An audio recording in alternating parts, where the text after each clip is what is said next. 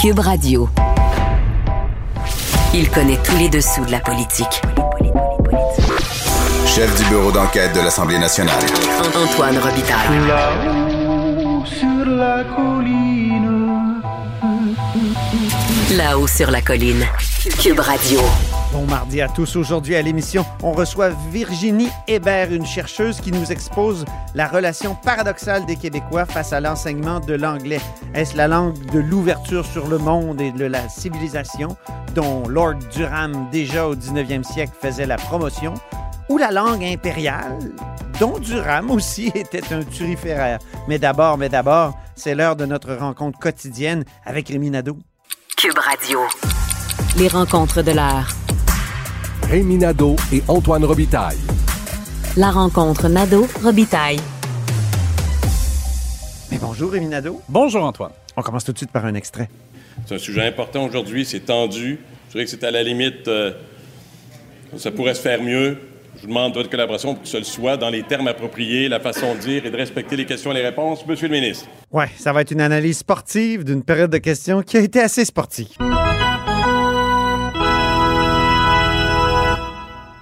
C'est, je dirais, la, la pire période de questions des caquistes depuis qu'ils sont au pouvoir. Sans, Oui. sans contredit. Je suis d'accord. Euh, on l'a vu même dans le langage corporel de plusieurs caquistes qui avaient les bras croisés fermement sur la poitrine euh, durant la période de questions. Il y a eu du brouhaha à quelques, à quelques reprises. Euh, donc, rappelons les faits. Les, tous les partis d'opposition ont sauté sur les constats de désorganisation et d'éventuelles, je demande guillemets, cachettes euh, qui ont été faites lors euh, euh, de l'examen de ce qui s'est passé lors de la première vague de, pandémie qui a frappé brutalement les CHSLD et nombreux aînés. Là, on parle de milliers de victimes. Alors, Dominique Anglade, euh, André Fortin, Monique Sauvé, Joël Arsenault, Gabriel Nadeau-Dubois, Lorraine Richard, toute la période de questions a été sur ce sujet-là. Et les points les plus critiques, je dirais, euh, comment ça se fait que les, rien n'a été fait pour préparer les CHSLD. Daniel McCann a dit devant l'enquête du coroner qu'à partir de janvier, elle avait donné une directive au, euh, PDG des CIS et des CIUS, des agences, donc de, s'organiser. Euh, et on ne trouve pas de traces écrites de ça dans les, relevés qui ont été fournis de ce qui a été discuté euh, à ce moment-là lors de la première Et après la période de questions, tout à l'heure dans le couloir, j'ai essayé de lui parler. Elle a dit Ah non, non, j'ai- parlé avant. Mais pendant la période de questions, elle faisait un signe de la tête en disant Oui, oui, il y en a des, péri- des, des traces écrites. Oui. Mais j'ai demandé à son attaché de presse, puis euh, elle m'a dit que oui, il y en aurait probablement, mais pour, pour l'instant, j'ai pas eu de. Parce que André Fortin. Elle dit qu'elle les a déposées devant euh, euh, la, la coroner. Bon, que, traces. euh, parce que là, le, le député libéral André Fortin posait la question précisément est-ce que vous avez une preuve, une seule preuve? Puis Christian Dubé était- ne répondait pas là-dessus. Euh, Madame McCann ne, ne s'est pas levée là-dessus non plus. Donc, Parce qu'il faut dire que la protectrice du citoyen aujourd'hui, Marie Rinfrette, c'est qu'il n'y a pas eu de préparation jusqu'au scandale de Héron. Exact. Ça, c'est tard en mars. Là. Oh oui. Donc, euh, de, de- de janvier à mars, on s'est pas intéressé au CHSLD, à leur sort, et on s'est occupé des hôpitaux, euh, alors que c'était dans les, les CHSLD que ça brûlait. oui, eh ben, c'est ça. Le gouvernement l'a avoué à un moment donné. Là, Ben oui. Après la première vague, il a dit oui, nous, on, on avait une crainte. Euh, que ça pète, là, je vais dire ça comme ça, dans les hôpitaux. On voulait faire de la place, donc euh, bon. Euh, sauf que euh, là, il y a quand même deux versions contradictoires. Madame McCann dit que les, les- les présidents des agences se sont fait envoyer une directive euh, de, de se préparer euh, et rien n'a été fait. Bon, alors qui, qui euh, est, est responsable là-dedans? Et l'autre chose, ben, c'est aussi la sous-ministre de Marguerite Blais qui, à l'enquête du coroner, toujours, euh, avait affirmé euh, d'abord que Madame Rose Bush. il n'y avait pas vraiment de rapport écrit euh, lorsque des euh, visites, des, des inspections ont été faites dans les RPA, notamment là, après le, le scandale d'Erum. Et là, donc, on- il y a eu des versions, effectivement, qui ont, qui ont changé un peu au fil du temps. Euh, il y avait des... Ben, il y a le ministère qui a publié un communiqué pour dire qu'il y avait effectivement des traces écrites. C'est pas vrai que des Ouais, traces écrites avaient été détruites. Là, c'est ça, le gouvernement a insisté pour dire qu'il n'y a rien qui a été détruit, mais en même temps, là, il semble qu'il y avait des. euh, lorsque, par exemple, il y avait une mise à jour du rapport, là, c'était la, la- la- la plus récente version écrasait la version précédente. Donc là, ce qui faisait dire, par exemple, à Dominique Anglade, ben forcément, il y a quelque chose qui a été détruit. Mm. Euh, puis bon, euh, Mme Rosebush qui parlait de juste de, de rapports euh, verbaux, euh, mais bon, là, on apprend qu'il y avait effectivement des Elle a grilles. parlé aussi de documents écrasés. Oui, c'est ça. Ça devient mêlant. Hein. Rémi? moi, je, je comprends plus rien. Là. Là, tu sais, on comprend Puis là, aujourd'hui, il y a des documents qui sont sortis à Radio-Canada. Ouais. donc, des documents une grille, concrets. ouais, là, une, espèce grille d'évaluation, ouais. c'est ça exactement. Alors ça, forcément, ça existe. Bon, pourquoi Mme Rosebush euh, parlait juste comme de rapport verbal, c'est pas clair? Est-ce que pour elle, cette grille-là, c'est pas un vrai rapport? Là, Tu sais, bon, alors là, ça, ça devient effectivement complexe. Euh, et et c'est là-dessus, donc, que le gouvernement a été victime là, de- d'un feu nourri. François Legault était furax. Oui. Soyons bien clairs, c'est faux ce que dit. Je vais, je vous demander chef. encore une fois, non, s'il vous plaît, s'il vous plaît. Je vous demande de m'aider. La chef de l'opposition officielle dit que j'ai détruit des documents. Non. Et ce n'est pas exact. Donc, qu'est-ce que je dois dire? Je l'ai rarement vu fâché comme ça. Oui, parce qu'il disait c'est faux ce que Dominique Andelade dit, il n'y a pas de documents qui ont été euh, détruits. Alors là, il insistait beaucoup là-dessus. Euh, donc, euh, et le, le président euh, lui a demandé de, de retirer ses propos parce qu'on n'a pas le droit de euh, laisser entendre qu'il y a eu mensonge. Bon, et euh, par la suite, ça a brassé beaucoup. J'aimerais qu'on entende un extrait, donc, euh, au cours duquel Lorraine Richard, la péquiste, est allée aussi très fort. Euh, elle a dit, euh, grosso modo, qui prend la responsabilité d'avoir envoyé les aînés dans les CHSLD pour les faire mourir. Ce qu'elle a dit avec, là, il y avait du brouhaha, tout le monde a réagi là-dessus. Le gouvernement avait donné des avis au CI3S, au CIUS, de s'occuper puis de se préparer pour la pandémie. Ils ont complètement oublié les aînés puis les résidences privées, les CHSLD privés. Ils ont été laissés pour compte. C'est ça l'histoire. C'est ça l'histoire qui voudrait qu'on oublie, Monsieur le Président. Au nom des familles, au nom des victimes, on peut Monsieur pas le oublier. ministre de la Et je te dirais qu'à ce moment-là, il y avait là, des échanges entre des membres de l'opposition du gouvernement. J'ai entendu Mathieu Lacombe euh, un peu comme exaspéré dire ben, voyons, tu sais, on- on- oui, on a laissé mourir le monde, semblant Ben dire, oui. comme si c'était possible de, de- de faire ça. Puis il y a Martin Koskinen, plus tôt dans la journée, hein, qui a envoyé un tweet qui a dit Mon propos sera attaqué de toutes parts, mais c'est très mal connaître François Legault et son cabinet d'imaginer que nous cachons des informations suite à une tempête. Puis là, il met entre parenthèses pandémie parfaite. La première vague nous hante toujours. Nous n'oublierons jamais. Mhm.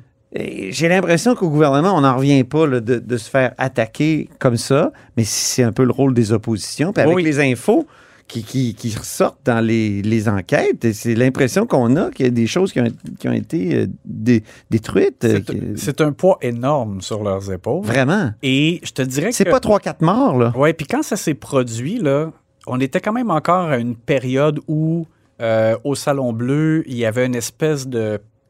Un peu comme je te dirais, comme un code d'honneur de chercher à, à faire front commun à- un peu avec le gouvernement pour se sortir de la pandémie.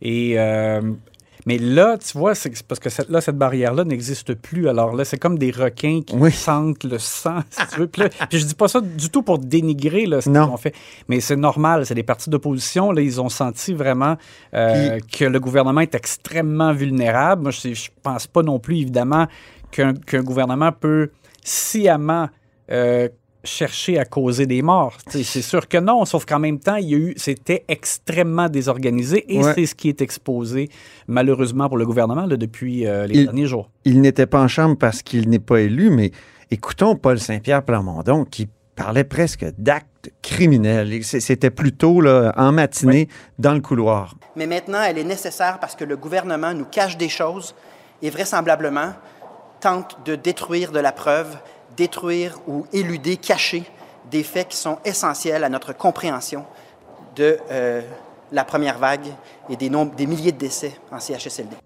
Et ça, formulé comme ça, là, c'est comme une entrave. Par un avocat. Ouais, c'est comme une Par entrave un avocat. Et- Il, le disait plus, plus tard, là, il il disait carrément, c'était Mm. une possibilité d'acte criminel. Alors, imagine. Et donc, fait là, tous les partis d'opposition sont revenus à la charge pour demander à nouveau une enquête publique euh, indépendante euh, sur euh, l'ensemble de la gestion de pandémie. Et je voudrais revenir rapidement, euh, Ben oui. Antoine, sur euh, ce que la protectrice du citoyen, Marie Rinfray, nous Oui. dit. Euh, parce que j'écoutais rapidement le, début du point de presse. Elle dit c'était quasi impossible avec les locaux exigus de, plusieurs CHSLD de faire des zones chaudes, des zones froides. Euh, il aurait fallu que les gens reçoivent des consignes adaptées à leur réalité dans les CHSLD. Euh, elle dit que le risque n'a pas été bien évalué, euh, que euh, le personnel disposait pas de matériel de protection nécessaire pour freiner la propagation. Elle dit que le personnel n'avait pas la formation adéquate non plus pour bien manipuler, porter les équipements de protection et qu'il n'y avait pas de moyens de communication dignes de ce nom entre les établissements et, par exemple, les, euh, les agences et le ministère. Alors, écoute, c'est c'était vraiment là, euh, c'était digne de Beyrouth là, euh, la situation dans laquelle on s'est retrouvé. Le gouvernement devait penser que c'était un peu derrière lui. Mm. Toute cette euh, catastrophe de, de la première vague qui lui a fait mal dans un premier temps, mais après ça, la deuxième, la troisième, même la quatrième se passe bien. Mais là, c'est comme si elle revenait, hein, pour reprendre le terme euh, de Martin, Martin Koskinen, les hanter. Exact. Peut-on croire, comme les oppositions le disent maintenant, qu'il y a eu, on voyait ça venir, le dépôt de, la protectrice du citoyen, du rapport de la protectrice du, du citoyen, et qu'on a organisé une opération de diversion? Au départ, Les euh, Nordiques, euh, les, puis l'annonce tout à La l'heure 17 heures de la ouais. vaccination. Écoute, au, au départ, moi, je trouvais que non. Parce que dans, dans le cas des Nordiques, quand M. Legault a annoncé son comité euh, avec les gens de Hockey Québec notamment, puis d'autres euh, personnalités, c'est pas lui qui a parlé des Nordiques comme tel. C'est en soirée plus tard, il y a eu une question à RDS, puis là, il a répondu là-dessus. Et après ça, ça a comme un peu fait boule de neige. Et euh, pour ce qui est de la conférence de presse à 17 h sur la vaccination des enfants, je comprends un peu qu'ils cherchent à rejoindre le plus possible le, le public parce que tu te rappelles, les- les- le représentant des directeurs d'école a souligné qu'il y avait de l'inquiétude chez les parents par rapport à la vaccination des enfants. Donc, ils ont l'impression que ça va peut-être être difficile de convaincre tout le monde Mm. d'aller se faire vacciner, d'aller faire vacciner leurs enfants, en fait. Euh, donc, je- mais là, je- il y a- quelque chose est survenu aujourd'hui, puis là, j'ai trouvé que là, ça en faisait pas mal, puis que c'était plus une coïncidence. Là. Euh, François Bonnardel décide de publier une lettre à 13h30 sur les réseaux sociaux, une longue lettre de 1400 mots à peu près, Ah bon? dans laquelle il répond aux inquiétudes de Régis Labombe et aux questionnements de Régis Labombe et aux critiques sur le tramway, le troisième lien, avec quelques chiffres nouveaux. Il dit maintenant la, euh, la période de pointe euh, sur les ponts, euh, avant c'était deux heures, maintenant c'est trois heures. Puis là, il va avoir le parc automobile va augmenter de temps d'ici telle année dans la région de Québec. Puis là, alors là, tu sais, là, je trouve que ça fait beaucoup de coïncidences. Pourquoi, pourquoi François Bonnardel, à 13h30 aujourd'hui, rend public une longue lettre dans laquelle... Lui qui veut jamais rien dire Ben, sur le ben- sapré troisième lien. oui, parce qu'on on l'a questionné, on a demandé au gouvernement à quelques reprises depuis la lettre de M. Labonde, ça fait un bout. Euh, allez-vous répondre? Vous allez répondre comment? Est-ce que, bon, de façon un peu inattendue, là, ils, ils pondent ça euh, et c'est publié aujourd'hui. Là, là, là, tu sais, je trouve que ça fait pas mal de coïncidences et j'ai j'ai eu l'impression effectivement qu'on cherchait à meubler l'actualité énormément pour euh, éviter là, que le, ce- le drame dans les CHSLD qui, qui est revenu hanter, comme tu disais, et comme disait M. Koskinen, venu hanter le gouvernement. Mais ça fait une grosse journée pour un chef du bureau politique ici à l'Assemblée nationale, Rémi. Alors, on te laisse aller, puis on se reparle demain. À demain. Grand philosophe, poète dans l'âme, la politique pour lui est comme un grand roman d'amour. Vous écoutez Antoine Robitaille, là-haut sur la colline. Nous avons augmenté le temps consacré à l'étude et à la maîtrise de la langue française. Notre langue, c'est notre identité, c'est notre force. Notre langue, c'est un instrument de liberté. En cela, il n'y a aucune opposition entre la pleine maîtrise du français et la connaissance d'une deuxième et d'une troisième langue. J'annonce que les élèves de sixième année du primaire consacreront la moitié de leur année à l'apprentissage intensif de l'anglais. C'était il y a un peu plus de dix ans. Jean Charest annonçait dans un discours inaugural que tous les petits Québécois passeraient leur sixième année du primaire, au moins la moitié, en immersion anglaise. Et ma prochaine invitée s'est penchée sur la relation d'amour-haine que les Québécois entretiennent avec l'enseignement de l'anglais. C'est Virginie Hébert. Bonjour. Bonjour. Vous êtes docteur en communication publique, auteur de l'anglais en débat au Québec aux presses de l'Université Laval.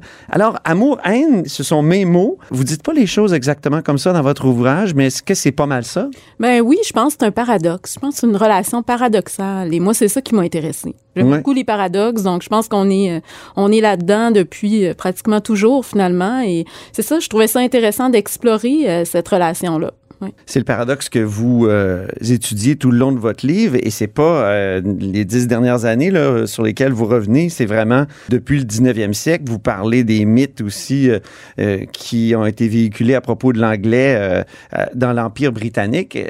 Vous finissez votre livre un peu comme ça. Est-ce que c'est pas encore la langue de, de Durham, au fond, qu'on veut nous imposer? Mais moi, ça, ça m'a intéressé parce que ça revenait beaucoup dans le- le- les textes con- plus contemporains là, que j'ai Je parle de Lord Durham, évidemment, là, pour les ça. auditeurs, je précise, celui qui avait dit qu'il fallait que, que, que finalement que les Canadiens français s'anglicisent. Effectivement, puis c'est une image forte. Hein, dès qu'on parle de Durham, je veux dire, ça suscite des émotions. Et ça revenait cette idée que désormais l'anglais, là, c'est plus la, la langue de Lord Durham, c'est vraiment la langue de l'ouverture sur le monde, l'outil du 21e siècle. Donc ça, ça me, je trouvais ça intéressant. Puis justement, euh, remonter dans l'histoire, ça permet de euh, revenir à la source. Puis quand on lit le rapport Durham, on constate que Durham, au fond, euh, la langue qu'il propose, à laquelle il propose d'assimiler les, Canadiens français, ben c'est une langue qu'il décrit comme étant appelée à devenir euh, une langue de mobilité sociale, la langue des affaires du continent, une langue qui donne accès finalement aux connaissances. Donc, en quelque sorte, c'est- un peu la langue d'ouverture sur le monde. Donc, c'est ce que je trouvais tellement intéressant dans ce paradoxe-là. OK, Lord Durham, c'est un peu les deux. C'est-à-dire, euh, c'est la langue impériale, euh, impérialiste euh, de- du 19e siècle, mais lorsque Bouchard-Taylor, dans leur rapport en 2008, écrivent que c'est plus la langue de Lord Durham, l'anglais, c'est la langue de l'ouverture sur le monde, ils disent un peu la même chose que Durham, c'est ça que vous me dites? Ben exactement, c'est un peu c'est un peu ça, c'est le cœur du paradoxe. Donc je pense que quand ils veulent dire ça, ils veulent dire qu'on doit on doit plus euh, regarder avoir un rapport à l'anglais qui est celui d'une langue qu'on voit comme étant dominatrice, impériale. Mais en même temps quand on va au fond des choses, et c'est là où je trouve que quand on on tente de s'extirper des mythes, des images fortes, c'est ça que ça nous permet de faire, c'est qu'on voit que Durham, c'était un libéral, hein, faut pas l'oublier. Un Donc, Whig, comme vous le dites. Un Whig, Ouais. donc euh, euh, mais évidemment, pour lui, le progrès libéral, ben, c'était le, progrès britannique, c'était la culture britannique. Donc, euh, ce qu'il proposait, c'était euh, une, assimilation à une langue qui permettrait de s'ouvrir, d'accéder à cette culture britannique. Avec, avec ça, ça n'empêche pas qu'il y avait toute l'arrogance derrière, là, mais n'empêche que c'était ça.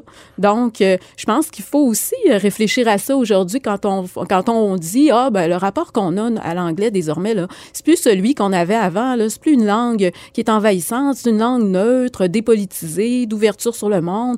Ben, voilà. Moi, je pose la question est-ce qu'on n'est pas en train de dire un peu la même chose euh, que Durham? Mhm. Donc, euh, il y, a, il y a du politique, il y a de la politique ou des rapports de pouvoir dans les rapports entre les langues. Ben, je, je- Même encore aujourd'hui, où on nous dit que l'anglais, euh, c'est de toute manière la lingua franca. Ben moi je pense que des effectivement qu'il y a des dynamiques linguistiques, que les langues on ne peut pas euh, euh, les observer, analyser leurs effets sans euh, euh, prendre en considération qu'elles sont en concurrence les unes en- avec les autres. Mais je pense qu'il y a aussi une façon de voir ça et il y a beaucoup de gens qui voient ça différemment, qui voient la langue comme étant un simple outil de communication. Donc euh, quand on pense comme ça, eh bien euh, on choisit la langue la plus efficace pour communiquer. Donc forcément Qui est la plus répandue. voilà, donc Ouais. forcément, quand on pense comme ça, ben peut-être que l'anglais est la langue qui semble aller de soi. Donc, je, je trouve que d'a- d'aborder ça sous cet angle-là, ça nous permet de comprendre aussi face à, euh, face à quelle situation on, on est. Donc, quand on, si par exemple, on revient au discours de à l'affaire de Michael Rousseau, quand il Oui. dit que c'est tout à l'heure. Donc, le président d'Air Canada qui a dit qu'il avait vécu à Montréal pendant 14 ans sans apprendre le français. Ben, c'est ça. Euh, moi, je me, je me demandais comment euh, il pouvait s'être senti légitimé de faire une affirmation comme ça, donc de dire, ben oui, moi, j'ai vécu euh, 14 ans à Montréal et c'est tout à l'honneur de la ville de pouvoir le faire. Mais si on se dit que pour lui, c'est euh, la langue des affaires, que c'est la langue qui va de soi, ben ça prend une autre euh, dimension. On se dit, ben oui, lui, euh, pour lui, c'est la langue qui, qui, qui est celle qu'on qu'on doit parler. Mhm. Dans un de vos chapitres, vous, vous faites une sorte de revue de littérature, des critiques de la notion ou de la conception euh, universaliste de l'anglais, de l'anglais comme langue universelle. Euh, et on on a, on a, on n'en entend pas parler souvent ici au Québec de cette critique-là. Parlez-nous-en un peu, même en Europe. euh, Effectivement, et ça, je trouve la ça... construction européenne se fait beaucoup autour de, de l'anglais, Tout à fait. Et il y a une remise en malgré le question. Brexit. Oui, et il y a, je veux dire, la- la- l'expansion de l'anglais, ça suscite des débats un peu partout à travers le monde. Hein. C'est pas juste ici au Québec. Euh, on le voit notamment dans les, quand il est question de l'enseignement postsecondaire, l'enseignement euh, supérieur. Euh, ça crée des débats aux Pays-Bas, en Italie, en France. Il y a des débats importants sur cette question-là. Mais, bon, il y a François Grain, par, par exemple, un économiste des langues, qui a fait un rapport en 2005 là, pour, en France. Donc, il évaluait le choix du tout à l'anglais, le choix du plurilinguisme à l'école et euh, l'espéranto. Et pour lui, c'est un, économiste des langues, donc du point de vue économique, le choix le plus coûteux pour les Français, c'est le tout à l'anglais. Donc, Coûteux en quel sens? Euh, ben, dans le sens où, euh, euh, je veux dire, c'est un investissement massif quand on choisit d'investir dans l'apprentissage de l'anglais. Hein. Un investissement qui s'en va évidemment en majeure partie vers les pays qui sont des locuteurs, les, pays anglo-saxons. Donc, il y a beaucoup d'argent de consacré, d'investi, et ça suscite aussi des inégalités sociales. Donc, ça aussi, il a pris ça en compte. Donc, quand, par exemple, dans le domaine de la science, on choisit d'aller avec le tout à l'anglais, ben on crée, on, on exclut forcément les gens qui ne, qui ne parlent pas l'anglais. Ils sont obligés d'investir dans son apprentissage. Donc, c'est une réflexion qui est importante et qui existe euh, à travers le monde. Euh, Jadis, le français a été une langue un peu dominatrice comme celle-là. On se souvient des, romantiques allemands euh, qui s'opposaient au français. Et puis, il y a Rivarol qui disait au, au 18e siècle que le français était une langue universelle. Est-ce que on on traîne pas un peu ça? Des, des fois, on entend ça ici au Québec, le français est une langue coloniale. Est-ce qu'on traîne pas, est-ce que même le français ne traîne pas un peu ce stigmate-là d'une certaine façon? C'est sûr, c'est sûr. Le français a été une lingua franca, euh, comme l'a été le latin, mais il n'y a jamais eu de- dans l'histoire une langue qui a été, euh, qui a eu l'expansion que connaît aujourd'hui l'anglais. Ouais. Ça, c'est euh, donc c'est particulier. Et je pense aussi que ce qui est particulier, c'est le lien qu'on fait. Et moi, c'est ça que j'ai trouvé intéressant de, de creuser dans le discours entre l'utilité de l'anglais Mm. euh, comme langue. Donc ça, c'est ces la- le français, c'est une langue de civilisation, une langue de culture. Mais là, c'est le fait que la- l'anglais est dans de multiples domaines, la langue qu'on choisit, la langue des affaires, euh,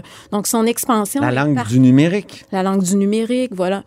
En même temps, il y a des, il y a des chercheurs qui remettent en cause aussi l'apport qu'on, qu'on, euh, le fait que l'anglais serait autant répandu dans la société globalisée. Donc, il y a ce paradoxe-là aussi. Ah Par exemple, sur Internet, la part de l'anglais, elle a beaucoup diminué là, dans les dernières années. Donc, à la fin des années 90, on l'estimait à environ 80% Là, aujourd'hui, ce serait plutôt en deçà de 30 donc, euh, quand on fait ce choix-là d'aller uniquement vers l'anglais euh, dans l'enseignement, ben il il faut aussi se poser ces questions-là. -là, Est-ce que l'anglais n'est pas en, en diminution? Est-ce qu'on ne pourrait pas euh, privilégier aussi d'autres langues? Il y a une montée des langues romanes aussi. Hein? Euh, On est dans un monde qui est de plus en plus multipolaire.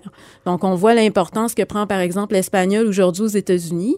Alors, je pense que ça aussi, c'est une réflexion qu'on peut avoir quand on fait le choix de la langue qu'on enseigne à nos, à nos enfants. là. Mhm. Entre les deux mythes, là, vous parlez d'un mythe globalisant, donc euh, l'anglais, langue euh, euh, universelle, euh, utile pour à peu près tout, et le mythe nationalisant, donc celui qui dit ben, il faut conserver notre identité, protéger euh, notre langue. Est-ce qu'il faut choisir? Moi, je pense qu'on le fait instinctivement. Moi, je pense qu'on, c'est pas qu'il faut choisir, on, on, on le fait d'emblée. Et je pense que c'est ça qui est important de prendre conscience de notre propre posture parce que ça définit la, en fait, c'est, tout dépendant de la posture qu'on adopte, de la façon dont on cadre cette question-là, on voit le problème différemment. Donc, le métacode nationalisant, par exemple, pour moi, c'est qu'on aborde l'enjeu euh, à l'aune sous l'angle du principe de nation. Donc, ce qui est important, ça devient d'assurer la- l'avenir de la nation. Et les gens qui abordent ce problème-là dans ce sens-là, pour eux, la langue, euh, c'est l'expression de la nation. Elle est euh, intimement liée à la nation. Donc, automatiquement, euh, dans, le contexte dans lequel on est au Québec, ben si la langue est menacée, la nation même est menacée. Donc, ça, c'est une façon d'aborder les choses. Maintenant, si pour nous, la, la, la langue n'est qu'un simple outil de communication qui qu'on doit, et, et c'est tout avantage, à notre avantage d'en maîtriser plusieurs, par exemple, euh, pour euh, des bénéfices économiques. Et là, l'importance va être, dans le contexte euh, d'une société mondialisée, de, de, de choisir la langue qui va nous permettre de communiquer le plus largement possible. Donc, c'est deux visions différentes. Évidemment, c'est un peu caricatural, mais quand même, je pense que ça nous permet de Mais voir quand vient le temps d'adopter des politiques publiques, il faut choisir.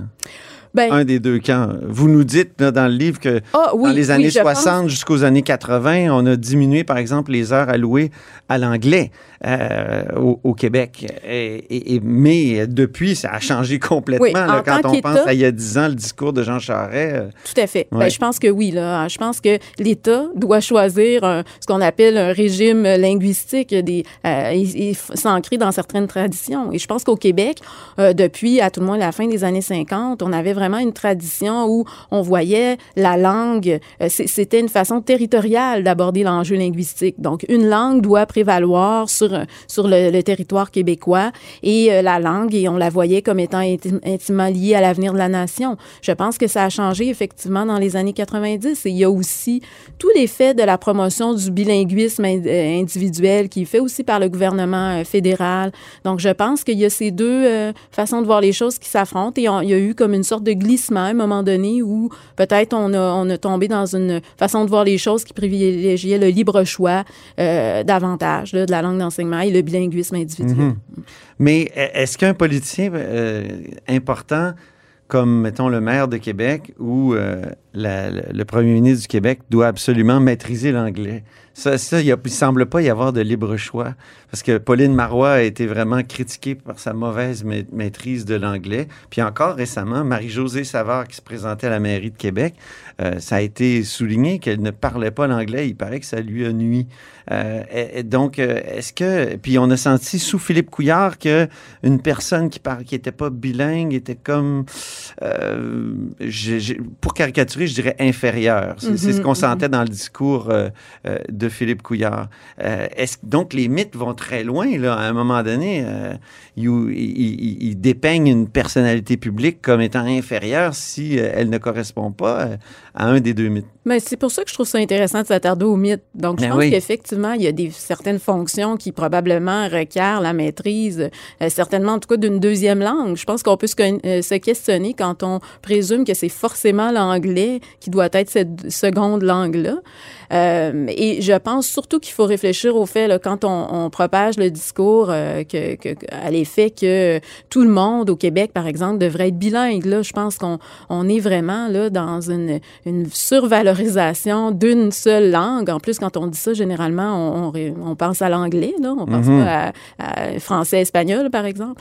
Donc euh, là, je pense qu'on rentre dans, on entre dans le mythe. Donc, euh, et je pense que ça, ça peut avoir des effets délétères importants pour euh, une, une société comme la nôtre, là, qui est entourée d'une mer anglophone, comme on dit. Donc, Mhm.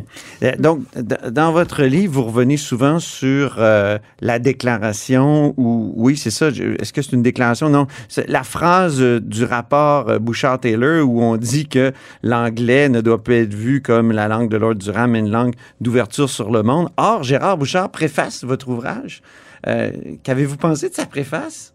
Qui est Ben, un peu en retrait quand même, qui est un peu... euh, Pensez-vous que ça l'a ébranlé, que votre livre l'a- ébranlé dans, dans, dans, son, dans le mythe qui- qui- qu'il perpétue ou qu'il raffermit dans son rapport? Ben peut-être. En tout cas, moi, j'aime bien les paradoxes, comme je le disais. Donc, je trouvais ça intéressant. Euh, euh, J'ai aussi euh, demandé à M. Bouchard, euh, parce qu'évidemment, il s'intéresse aux mythes sociaux, donc c'est important. Et, et euh, vous le citez sur les mythes régulièrement dans tout votre à dans votre fait, tout à fait. Et, mais je pense aussi que cette phrase-là, elle était très représentative du contexte de Ah, l'époque dans voilà. laquelle on était, où il y avait un consensus à cet effet-là.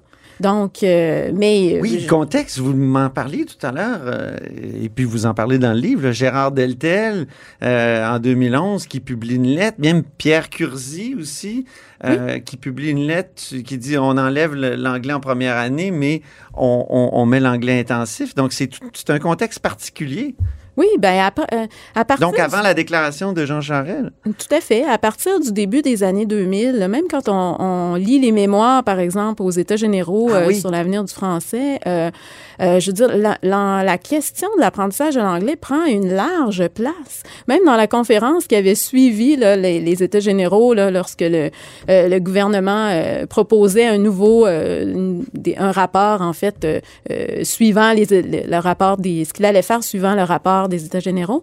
On, on- la- l'apprentissage intensif de l'anglais, la question de l'apprentissage de l'anglais avait pris une large place. Il y a des commentaires le lendemain à l'effet que ça prenait davantage de place que le français.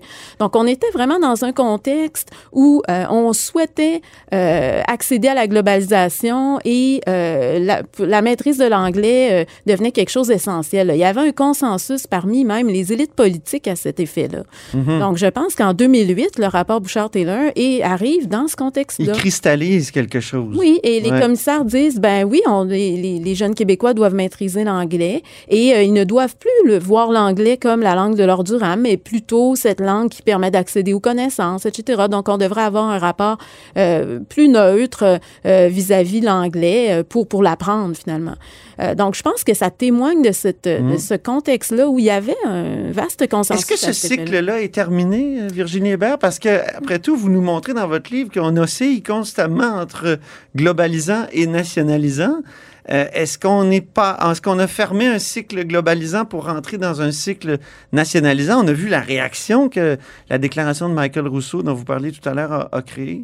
Ben moi, je pense qu'en tout cas, euh, il y a à tout le moins là, euh, certainement un recadrage, ne serait-ce que dans le dans le discours du gouvernement Legault, qui place le concept de nation au cœur de ses propos et pas seulement en matière linguistique, là, mais on le voit. Donc, je pense a, on, aborde la question différemment. Il y a un retour de cette espèce de lien euh, langue, euh, identité qui est, qui est très forte et qui, qui, se voit aussi dans les, le discours médiatique. Donc, je pense que oui, il y a quelque chose qui change. Je suis pas en train de dire que, que la question linguistique est réglée, là, mais je pense que justement, quand on aborde les choses sous cet angle-là, effectivement, il y a une réaction plus forte parce que là, on est dans l'identité, on est dans la, culture, la mémoire. Donc, euh, je pense que c'est ça à quoi on assiste. Probablement, effectivement, un retournement de, de situation. Ben, je vous remercie infiniment, Virginie Hébert, pour cet entretien. Puis je renvoie à votre livre L'anglais en débat au Québec, mythe et cadrage. Il y a une préface de Gérard Bouchard et c'est aux presses de l'Université Laval. Merci encore. Merci. Et c'est ainsi que se termine là-haut sur la colline en ce mardi. Merci beaucoup d'avoir été des nôtres. N'hésitez surtout pas à diffuser vos segments préférés sur vos réseaux et je vous dis à demain. Cube Radio.